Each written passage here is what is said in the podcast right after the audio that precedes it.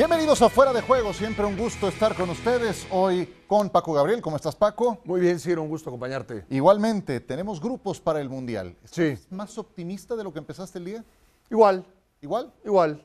Ya sé un poquito la mecánica. Eh, me sorprende que no hubo grupo de la muerte, porque no lo, hubo, no lo hay. Me parece que no lo hay, aunque sí hay grupos un poco más difíciles que, que otros. Ya nos ampliaremos en el tema. Y también insistir, Ciro, que una vez que ruede la pelota, todo cambia, ¿no? Hacer planes de aquí a, ¿cuántos? ¿Siete meses? ¿Ocho meses? Siete meses. Siete meses. Falta mucho. Sí, falta mucho. Y yo también conozco esa, esa, esa mecánica.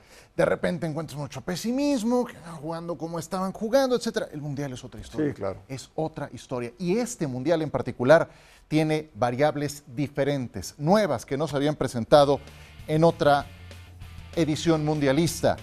Estos son los rivales de México. Argentina como cabeza de grupo, Polonia como primer rival de la selección mexicana, número 26 en la lista mundial de la FIFA y Arabia Saudita rematan el grupo donde estará México. Mauricio Imay, gusto en saludarte en Doha. Adelante. Muchas gracias, Ciro. Fuerte abrazo desde Doha, aquí en territorio mundialista. A ver, me parece que todos teníamos en la cabeza un eh, rival complejo para el equipo mexicano, inclusive hasta los propios directivos. Lo platicamos con el ingeniero John de Luisa, presidente de la Federación Mexicana de Fútbol, y con Gerardo Torrado, director de selecciones nacionales. Esperaban algo así. Eh, al final, creo yo que se jugarán todo en los primeros 90 minutos, lo que pueda suceder ante la selección de, de Polonia, ante Arabia Saudita me parece un partido ganable y veremos, veremos cómo se le compite a la selección de, de, Argentina. Entiendo que si nos basamos en el presente del equipo mexicano, hoy llega en inferioridad ante la selección albiceleste. Pero platicamos también con Sergio Goicoechea, un histórico, un referente del fútbol argentino, y nos decía, México siempre ha sido un rival que nos ha incomodado, más allá de lo sucedido en la propia Copa del Mundo de Sudáfrica 2010. Por lo pronto, regreso contigo a la Ciudad de México, Ciro. Les mando un fuerte abrazo desde Doha, aquí en territorio mundialista. Gracias, Mauricio Imay. Gusto en saludarte. El balance contra Argentina no es bueno. Eh, 15 derrotas, es una tremenda, tremenda cantidad y algunas de ellas muy dolorosas en Copa del Mundo cuando son a eliminación directa. Contra Polonia un antecedente muy lejano en el 78, contra Arabia Saudita es mayormente positivo. Escuchamos reacciones, Torrado y el presidente de la federación, John de Luisa. Eh, primeras impresiones de lo que ha dejado este sorteo de la Copa del Mundo respecto a la selección mexicana. Buenas noches, un gusto saludarlos allá en México. Y pues un grupo complicado como todos los que nos podían tocar, ¿no? Me parece que la oportunidad de jugar contra Polonia, contra Argentina y contra Arabia, Arabia Saudita es extraordinaria. Y para nosotros era fundamental ya conocer a los rivales y que de, de, esa manera podamos planear los próximos partidos y lleguemos lo mejor preparados aquí a Qatar en noviembre de este año. Hoy para Gerardo Torrado, Gerardo Martino, ¿está más firme que nunca? Sí, sin duda. Este, con, yo con una gran ilusión de poder seguir trabajando con él y de poder hacer cosas importantes juntos. Así algún día se lo dije, lo visualicé con él y le dije, el camino es largo, ¿no? podrá tener subidas, sus bajadas, pero creo que es el momento de, de cerrar filas, de prepararnos muy bien y hacer historia con él en Qatar pues a eso vas a un mundial, a medirte ante los mejores. Y sí, me parece un grupo equilibrado. Desde 1994, Paco México ha avanzado a la ronda de octavos de final. ¿Se mantendrá esa racha? Sí. ¿Sí? Sí, sí se mantendrá. Eh, yo no estoy muy de acuerdo en lo que cuando se dice es que te toca un grupo difícil como cualquier otro. No. ¿O todos los rivales en una Copa del Mundo son difíciles? Tampoco. No es cierto. No todos los rivales son tan complicados, no todos los rivales son tan difíciles. Hay grupos más complicados, hay rivales más difíciles. El grupo de México, yo lo veo, Argentina, honestamente, lo veo por encima de los demás. Con Polonia, yo veo a México superior, uh -huh. y ahora lo explicaré. Y lo de Arabia Saudita es una incógnita. Es una incógnita. Arabia Saudita ha jugado casi en todos los mundiales desde que tengo uso de razón, sí. y en todos los, lo han goleado, no ha trascendido. Habrá que ver, habrá que ver eh, cómo, cómo llega ahora, porque además las circunstancias le favorecen a Arabia Sí, Saudita, está en un territorio apoyo, sí. prácticamente conocido. ¿no? Efectivamente, sí. eh, solamente una vez pasó de la etapa de grupos que yo recuerde. me- eh, Estados- 94? 94, Así es. efectivamente. Ahí Arabia Saudita lo hizo medianamente mejor. Pero bueno, eh, es- ese es un factor muy importante. Se incorporan a esta plática el matador Mario Alberto Kempes y también Manu Martín. Señores, eh, hablemos en principio del grupo de la selección mexicana y comienzo por preguntarte, Manu, ¿tienes ese mismo optimismo que hace un momento reflejaba Paco en relación a avanzar a la siguiente ronda como lo ha hecho México en cada mundial desde 1994? ¿Qué tal? ¿Cómo estáis? Lo primero que tengo que decir que no ha jugado tantos mundiales Arabia Saudita si tenemos que regirnos por desde cuando Paco tiene uso de razón, porque pues, no jugó los primeros mundiales, no jugó en, en Uruguay, no jugó en Brasil y demás. Eh, dicho esto, eh, soy optimista, pero no soy optimista en el sentido de eh, eh, México está por encima de Polonia. Yo creo que las circunstancias de este mundial son muy distintas a los eh, demás mundiales y no me refiero tanto, y luego hablaremos de ello, de que se juegue en el mes de noviembre, de que se juegue en un país en medio del desierto, en unas condiciones eh, distintas a las habituales. Yo creo que las condiciones en las que llega México son por lo menos distintas y desde el conocimiento que me da la distancia y, trabajar eh, con, con vosotros eh, son distintas con respecto a los últimos mundiales, con respecto a Brasil, con respecto a a Rusia, la euforia que había por una buena fase de clasificación o la euforia que había por en un repechaje haberle hecho nueve goles a Nueva Zelanda no se percibe ahora, no se percibe ahora en el sentido de que ha habido incluso dudas con el Tata Martino que yo creo que sería un error eh, sacarle ahora de la carrera en medio de- cambiar de caballo en medio de la carrera. Con esto quiero decir que quizá el rebajar un poquito esa euforia con la que normalmente se llega hasta el Mundial por parte de la selección mexicana puede ser positivo a la hora de afrontar estos choques. El jugar el primer partido con Polonia me parece que es lo mejor que le ha sucedido en el sorteo a México. Y bueno, antes pensaba yo que era con Argentina el último, ¿no? Con Argentina es el segundo. Y, también incluso es bueno el llegar al, tercer partido con Arabia Saudita, que es el rival inferior, con, esa sensación de ganando estamos y avanzamos. Quiero decir con todo esto que sin ser fácil, sí creo que México llegará a jugar su cuarto partido. Yo también lo creo. Eh, así ha ocurrido consistentemente y creo que eh, Polonia es un rival que está en el mismo peldaño en cuanto al nivel que puede tener la selección mexicana. Y el siguiente será Argentina. Matador, te saludo con mucho gusto. El eventual conocimiento que pueda tener Gerardo Martino de los futbolistas de la Selección Nacional de Argentina, ¿puede traducirse en algún beneficio para la selección mexicana? ¿Tú cómo ves ese factor? Yo creo que no. ¿Qué tal? ¿Cómo le va, muchachos? Bueno, realmente eh, a, mí, a mí no me parece que por más que vos hayas dirigido la selección, que conozca a, lo- a los que están en la selección, vayas a sacar alguna pequeña ventaja. Yo no lo creo. Porque realmente Martino no estuvo con esta selección, estuvo con otra. Con dos o tres de estos que están ahora sí, pero no con, lo- con los nuevos que hay. Por eso yo creo que cada partido es diferente, cada, cada digamos, cada inicio de, de- de- de- de la propuesta que pueda hacer cada técnico es diferente. Por eso yo creo que conocer se conoce, 11 contra 11, una pelota, pero después dentro de la cancha, los que funcionan o dejan de funcionar son los jugadores, los técnicos mm, muy poquito pueden hacer a no ser que te den un par de gritos de afuera. Por eso yo creo que por más que el Tata Martino o Scaloni tengan conocimiento de lo que es uno y, otro, y otra selección, dentro de la cancha lo que lo van a resolver de la mejor manera o de la peor manera van a ser los jugadores. Mario, te quiero preguntar, porque nos remontamos al 2006, Argentina eliminó a México. 2010, Argentina eliminó a México. El peor juego de la etapa del Tata Martino en la actualidad fue justamente contra Argentina. Si hay algo entre Argentina y México que se las ve negras el equipo nacional cuando enfrenta a la selección albiceleste.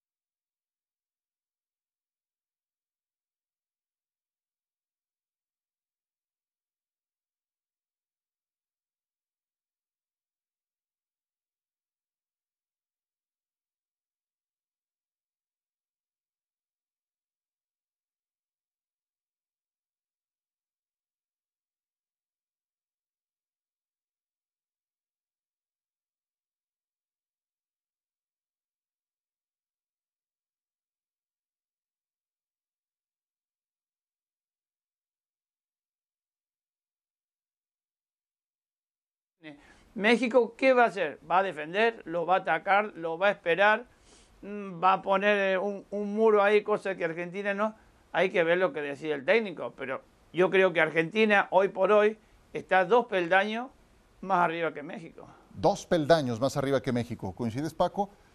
En este momento sí. En este momento sí. Ahora, momento sí. e- e- esa, esa pregunta me parece interesante y me lleva a la siguiente, porque si México juega como en la eliminatoria va a ser muy complicado y creo que en eso estamos de acuerdo. Sí, no. ¿En qué tiene que mejorar el equipo mexicano de aquí a la Copa No, del en Mundo? mucho, es que no hay ninguna relación en la eliminatoria. Es más, el propio Mario no le tocó, por ejemplo, la eliminatoria para el 78 y no le tocó la eliminatoria para el 82. En una quedó campeón del mundo, en la otra lo eliminaron en la siguiente fase.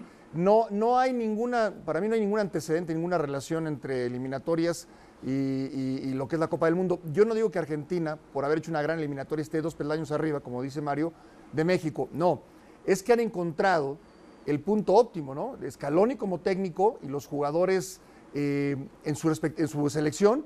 Y lo de Messi que lo han convertido en un complemento. O sea, Messi, a pesar de ser Messi, se ha convertido en un complemento. Y cuando no está Messi, aparece Di María, De Paul o algún otro. Entonces, yo veo un equipo muy fuerte, el de Argentina, no así Polonia. Es cierto que tiene figuras. Polonia es un, eh, eh, tienes la incertidumbre de saber. Vimos en la Eurocopa le fue muy mal. Ajá, le fue sí, muy mal. y en el Mundial Y también, en el Mundial le fue muy lugar mal. Entonces, grupo. son los antecedentes más, más recientes. Yo sí, ahí sí creo que México está un peldaño arriba de Polonia, y es cierto, dos abajo de Argentina. Aunque eso no te garantiza que vayas a ganar. Claro. Pero ¿qué, qué es lo que tiene que mejorar México? A la vista de lo, que- lo que para hemos mí, visto. para mí en la, de medio campo hacia adelante, tiene que aprovechar mejor. Yo sí creo que hay mucho talento individual Ajá. que lo tiene que hacer trabajar en servicio del equipo. Eh, de medio campo hacia adelante. Y, y hay Chucky, sí, Jiménez, claro. eh, Corona, Corona, etcétera, sí. Antuna, el propio Alexis Vega. Sí, y hay alternativas, hay alternativas para poder pensar en eso. Coincidíamos más temprano, Manu, que en lo que tiene que fijarse México, y ya esto con vías a cerrar este primer episodio de, de Fuera de Juego para ir también a ver lo de otros grupos, es ese primer partido contra la selección de Polonia. ¿Qué tan ganable es ese partido?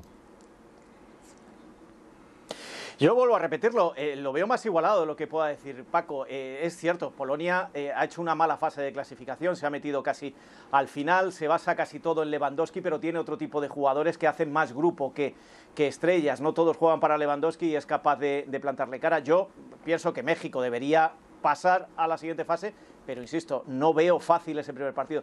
Creo que desde mi punto de vista, eh, cuando ha salido el sorteo, todos los comentarios que he escuchado en México miraban hacia Argentina. De hecho, las primeras preguntas, Siro, siempre han sido eh, ¿qué, qué le pasa a México con Argentina? ¿Cómo puede vencer México a Argentina? Y eh, yo creo que yo me olvidaría directamente de ese partido. Es el primer partido del Mundial es el que te marca casi siempre lo que vas a hacer. Digo casi siempre porque España empezó perdiendo, el, el único Mundial que, ha ganado. Pero el resto eh, es, una excepción que confirma la regla. Hay que ganar a Polonia sí o sí. Dejar de mirar ahora mismo o mirar a Argentina o mirar a Arabia Saudí para mí sería un error. Con lo cual creo que ahí puede estar la clave. E insisto, eh, no veo tanta diferencia de nivel ahora mismo entre México y Polonia. Eh, eh, no podemos pasar del negro al blanco y del blanco al negro con esta selección mexicana que ha hecho una fase de, clasificación tan irregular, donde ha habido tantas críticas, que, si hacemos el paralelismo, en, en Europa es muy difícil clasificarse, son demasiados los equipos que hay, y fíjate los que han tenido que pasar incluso por, por, la, por el repechaje, y cómo se han quedado algunos con grandes figuras, como puede ser Suecia. Con lo cual, eh, creo que ahí va a estar la clave de, de lo que pueda hacer México en este Mundial. En el primer partido, si se, porque hay otro factor, que es el factor ambiental. Si se pierde ese partido o se empata, bueno, yo es que creo que al Tata no le dejan volver a México. Y eso puede marcar el partido con Argentina y con Arabia Saudita. Hay otro antecedente, no sé, Mario, si nos ayudas, no sé si el primer partido de Argentina en el Mundial del 78 se perdió con Italia o fue el segundo o tercero. No, el tercero. Ah, El tercero perdimos con Italia, el primero le ganamos a Hungría, el segundo le ganamos a Francia e Italia nos mandó para Rosario. ¿Y del quinto partido, Paco? ¿Hablamos o, Y entonces, o- y entonces es Mario se Sí. el bigote y cambió la historia. sí, claro. Sí, no, exactamente. Eh, no, es yo- prematuro. Yo, Prematuro. fíjate lo que son las cosas. eh, se habla de que si pasamos al, al siguiente parte, al siguiente nivel, te toca o Francia o Dinamarca. que, que Dinamarca, los países escandinavos, ¿no? A ver, Noruega, Suecia, Dinamarca, a, a México se le complican. Uf, Suecia lo hizo ver muy mal. A México se le complican. Entonces, no solamente eso, Francia o Dinamarca, no, no, el panorama no es muy alentador. Pero yo, yo sí creo que, como dice Manu, hay que ubicarse en este momento en el primer partido que es Polonia. Correcto. Y vamos entonces a cambiar de juego. Antes, nada más les digo eh, qué es lo que vendrá de preparación para el equipo mexicano. Hay dos partidos en fecha FIFA hacia mayo, junio, finales de mayo, principios de junio. Tendrán dos compromisos en Nations League, también eh, por disputarse rumbo a la Copa del Mundo. Y en septiembre, partidos amistosos. Uno Ahí, ahí- empezamos mal, ¿eh? Eh, ¿Con la cancelación de Argentina? No, no, bueno, la cancelación de Argentina. o lo de Nations League. Y, y que vuelvas a jugar con, con equipos de CONCACAF. Hoy ya no tienes que jugar Pues con sí. equipos de CONCACAF. Es que ya no. Es sí. que ahora sí ya no. Pero pues es que mandan el Mundial hasta finales No, del bueno, año. Pues pero- este digo, es parte del tema, ¿no? Pues sí. Y te van a ceder a los jugadores que militan en equipos europeos siete días antes. Hay que buscar más. rivales similares, lo que puede ser, no sé, Colombia, lo que puede ser Suecia, inclusive, claro, claro. lo que puede ser algún país asiático. Así tiene que ser. Pues eh, parte de las eh, diferencias que hay en esta Copa del Italia. Mundo en relación a otras. Italia, claro. Exactamente. Eh, y vamos a revisar otros eh, grupos, al tiempo que pasamos también a ver lo que ocurrió en otros sectores. Eh, le salió cargadita la mano al país organizador. ¿eh? El grupo A, pues Qatar no creo que sea mejor que ninguno de los tres acompañantes. El grupo B, con mucho contexto geopolítico, el enfrentamiento Irán contra Estados Unidos ya se dio en el 98. Inglaterra que podía medirse, podría medirse o a Gales o bien a Escocia, que son los que faltan por definir. Francia en el horizonte de ese grupo D acompañado por los daneses, España que se sacó el león de la rifa del segundo bombo con Alemania, aunque después se emparejó mucho con los otros dos acompañantes. El grupo F a mí me parece muy parejo y se los voy a preguntar a ustedes, es mi siguiente eh, eh, tema a debatir. El grupo G con los brasileños, ahí repiten tres, o sea, Brasil, Serbia y Suiza estuvieron también juntos en el Mundial del 2018 y el grupo H que también luce muy igualado. Ya me dijo Manu Martín más temprano que sí cree que hay un grupo de la muerte. Yo creo que no hay grupo de la muerte, pero Manu, tú que sí lo consideras, explícanos cuál es para ti el eh, grupo que tiene esas características. Pero es que eh, también lo discutimos eh, temprano, cada uno tenemos nuestra idea de lo que es el grupo de la muerte. Para mí un grupo de la muerte está en el que son los que no está claro qué dos países van a pasar. Pueden ser, eh, se lo pueden disputar entre cuatro, se lo pueden disputar entre tres o, se lo pueden disputar dos por en la segunda plaza. Y tú lo has dicho, es que ese Bélgica, Canadá, Croacia y Marruecos, si los coloco por el orden que yo creo que podrían quedar en este momento por cómo están las elecciones, es clave. Pero eh, también has comentado el de Brasil, Serbia, Suiza y Camerún. ¿Cuál de esas tres va a acompañar a Brasil? Eso es para mí eh, lo que queda de lo que antes llamábamos grupos de la muerte, cuando cuatro, cuatro podía pasar cualquiera. Ahora no, yo creo que todos tenemos más o menos claros quién va a pasar en cada grupo. Como primero, en muchos grupos tenemos claros los dos primeros que van a pasar, pero luego hay que ver quién es el, segundo que lo va a conseguir. Y sobre el grupo de, de Qatar, yo eh, me vais a perdonar, pero sigo pensando que es el grupo membrillo de, de esto. Eh, eh, mm, si nos ponemos como aficionados, seguramente sea el grupo que menos nos interesa seguir, salvo que seamos catarís, ecuatorianos, senegaleses o, o neerlandeses. A mí me gusta mucho el membrillo, no sé por qué lo menosprecio. Le tocara lo que le tocara a Qatar. Bueno, sí, está muy bien, pero le tocara lo que le tocara a Qatar, siempre iban a ser eh, equipos superiores a Qatar. Entonces, eh, es que ya lo he escuchado varias veces, que es que, joder, que a Qatar le ha tocado eh, lo, lo más duro, pero si es que a Qatar, hasta si le hubiera tocado con Arabia Saudita, hubiera sido lo más duro. Bueno, Entonces, no, no, a no mí es el grupo que menos A me gusta el- de todos, por mucho eh, que no alguien diga que están igualados. No sé qué piensan Manu y Mario. A mí el, el- el- A ver. el H, el H me parece... ¿Pero me te parece el de la muerte o el más parejo? Pues es que de la muerte yo no veo ninguno. Yo tampoco, Yo no veo sí. ninguno, pero me parece muy parejo el H. Ajá. A ver, porque Portugal gana, Uruguay, Corea Ah. del Sur. A Corea del Sur lo, lo dirige Paulo Bento, un Sí, portugués, Bueno, además. Y, y gana, que tiene una eliminatoria terrible. También dirigía a Polonia en y, el Eurocopa. y Uruguay y Portugal, que además ya se conocen y hay una revancha ahí. es- Sí. Me parece muy parejo ese grupo. Uruguay con Diego Alonso encontró un segundo aire que, que se, se había perdido con el maestro Tavares. Entonces, para Paco es el grupo H, con portugueses, ganeses, uruguayos y coreanos. Ojo que ahí el cruce hacia los octavos de final será con el grupo de Brasil. Y eventualmente Messi y Cristiano, si sus equipos avanzan, se podrían encontrar en semifinales. Pero de eso hablaremos en un instante más. Mario Kempes, para ti, ¿cuál es el grupo de la muerte o grupo más parejo de este sorteo? Eso, eso sí, un, un grupo más, más, más parejo, eh, definiendo quiénes, quiénes pueden llegar a estar de. Digamos que de cuatro, hay tres, por ejemplo, Portugal, Ghana y Uruguay, porque Corea no sabe para qué lado va a salir. La verdad, me- me- a lo mejor los No está Irandur de unos- No, no, no, pero de cualquier manera. Yo creo que Corea del Sur son de esos equipos corriosos, molestos, pegajosos, es más o menos parecido a Japón, que corren, corren, corren y no, las ideas las tienen, pero no- le falta la pelota y eso es lo que me, me preocupa de ese grupo. Ahora te digo, cuidado con Qatar, ¿eh? Que, que Qatar fue invitado en la Copa Confederaciones, creo que fue acá en Estados Unidos. Sí. ¿no fue? La Copa y Oro. que hicieron Copa Oro. un muy buen papel, ¿eh? Sí, la Copa de Oro. La verdad que hicieron un muy buen papel, jugaron muy bien y hay que tener cuidado. Hay que tener cuidado porque el, fútbol ha avanzado en, muchas, en muchos países donde, como no lo vemos, no, no, no lo podemos juzgar. Pero yo creo que Qatar va a ser una de las sorpresas. Senegal entró, entró por, los penales, entró. Otra vez eh, Mané haciendo el, el último gol. Holanda es un equipo que me hace duda. No sabe si te va a golear o va a perder por la mínima. Porque no, no tiene punto medio. Y por el otro, el que más me gusta es, es Bélgica. ¿eh? Bélgica, Canadá, Marruecos y Croacia. para mí, sí. Con un Modric ahí en, Croacia que, que no, no agarré un segundo aire. Ha, ha- ha bajado 20 años por lo menos y te, y te ha hecho un pibe. Y, él- es el, el grupo que mm, Coincido nah, contigo. me parece que es más parejito. Coincido contigo, ese es el que me parece a mí más parejo, porque creo que Canadá ha hecho una eliminatoria sólida y no nada más es Alfonso Davis, no nada más es eh, Jonathan David, también tienes a Tejon No, Buchanan, no, ni mucho menos. también tienes a alguien como Stephen Eustaquio y también tienes conjunto, o sea, los vimos con mucha personalidad ir a Nashville y sacarle un resultado a la selección estadounidense, venir al Estadio Azteca y por poco ganarle a la selección mexicana, Canadá tiene algo más que una o dos individualidades, tiene buen conjunto. Marruecos creo que jugó bien en Rusia, aunque quedó eliminado, y sus principales jugadores hoy están más maduros en relación a lo que fue cuatro años atrás. Bélgica ha perdido brillo con algunas de sus figuras, como Eden Hazard, pero ahí está De Bruyne todavía adelante, ahí está Courtois, presumiblemente uno de los eh, mejores porteros del mundo. Entonces, a mí este grupo, y Croacia, del que ya hablaba Mario Kempes, aunque parece un poco pasada en años, con Perisic de 33, con Modric de 36, con Kramaric de 30, es el se- segundo lugar del mundo, es el subcampeón mundial si nos vamos a lo que ocurrió hace cuatro años. Entonces, ese me parece el más parejo.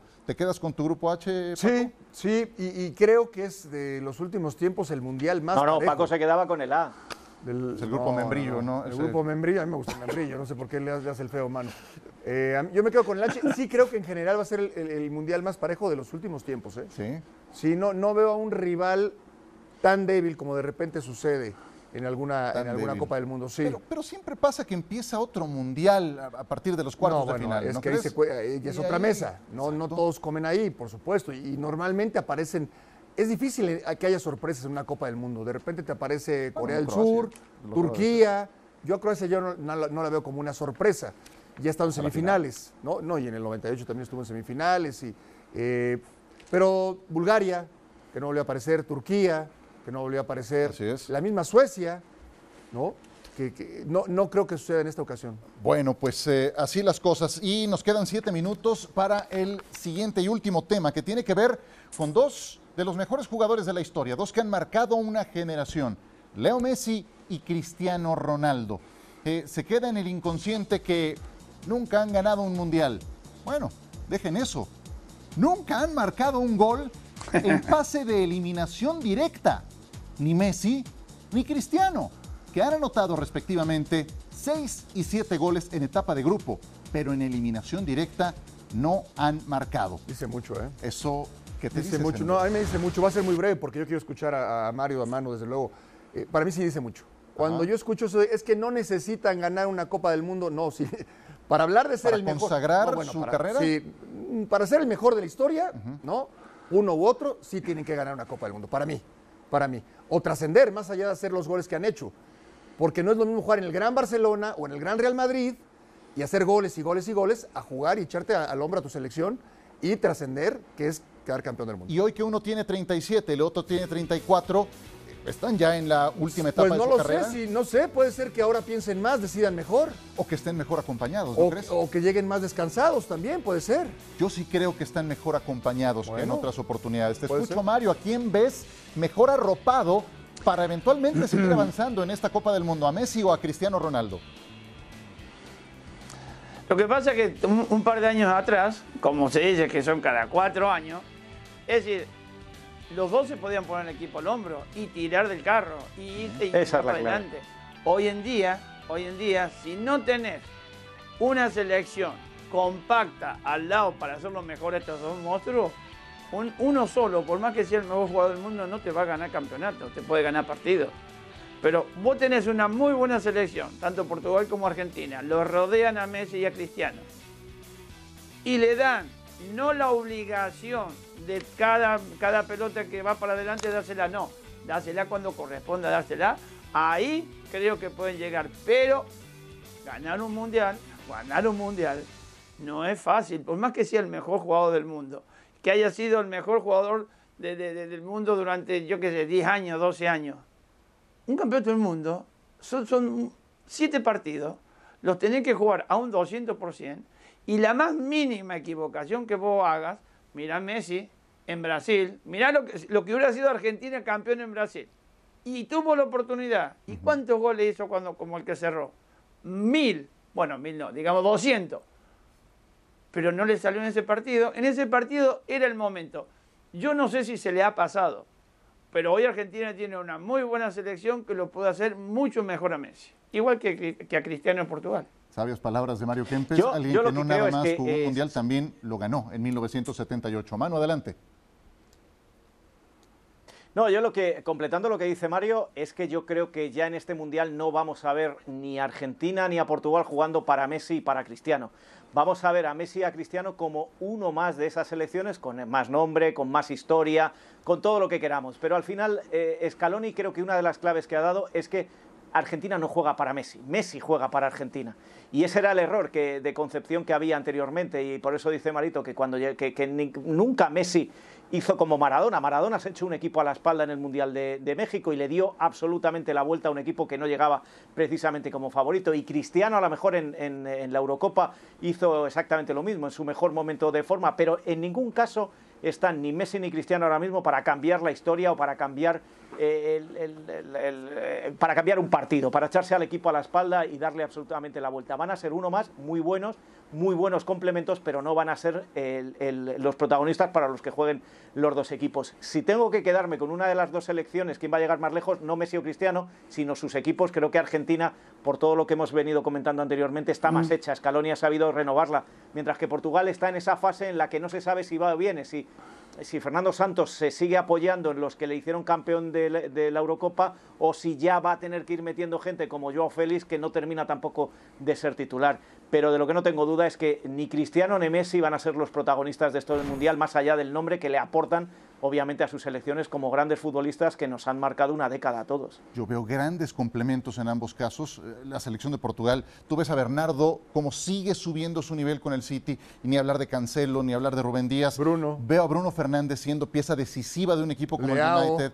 Diogo Jota, eh, Oh, bueno. ves lo que hace en el Liverpool. Eh, Ves que alguien como Nuno, lateral izquierdo, Nuno Méndez del Paris Saint Germain es suplente porque sigue prefiriendo, prefiriendo a Rafael Ciro, Guerreiro. Sí, Son Ciro, esos pero han tenido que jugar el repechaje. Claro, pero ah, ¿te acuerdas cómo, perdi- cómo fue el tema con Serbia, Manu? Ese gol fantasma que le concedieron.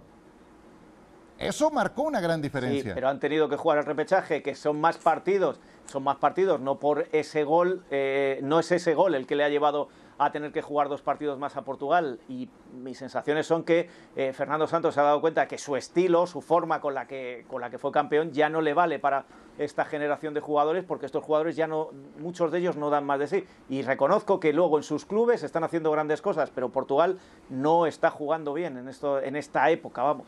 Un minuto antes de despedirnos, Pa- Paco, ¿ves a un Leo Messi más dueño de la situación, más cómodo en la selección nacional en este rol que ya hemos coincidido? Muy cómodo, Sí. muy cómodo. Muy cómodo, eh, blindado, protegido, apoyado. Lo veo, lo veo muy bien a Messi. Lo veo muy bien. ¿Coincides, Mario? Con menos presión. Exactamente, es decir, ahora es un participante muy activo, pero no deja de ser un participante más de la selección. Es un jugador más en la selección que, con la pegada que tiene, favorece mucho el juego de Argentina también. Pues eh, en lo dicho, quedaron del mismo lado del grupo. Podría darse un eventual enfrentamiento entre Argentina y Portugal solo hasta las semifinales. Eso sí que sería fantástico en este Y su mundial. quinto mundial. Argentina le Ah, vino locura. muy bien la zona donde cayó, ¿eh? Porque la parte de arriba no es tan peligrosa como la de abajo. Sí, salvo su segundo partido, querido Mario, salvo su segundo partido. te mando un abrazo, te mando un abrazo, Matador. Muchas gracias, Estaba- Manu. Estaba hablando del grupo. Gracias, Paco. Gracias, abrazo. Que la pasen muy bien. un abrazo.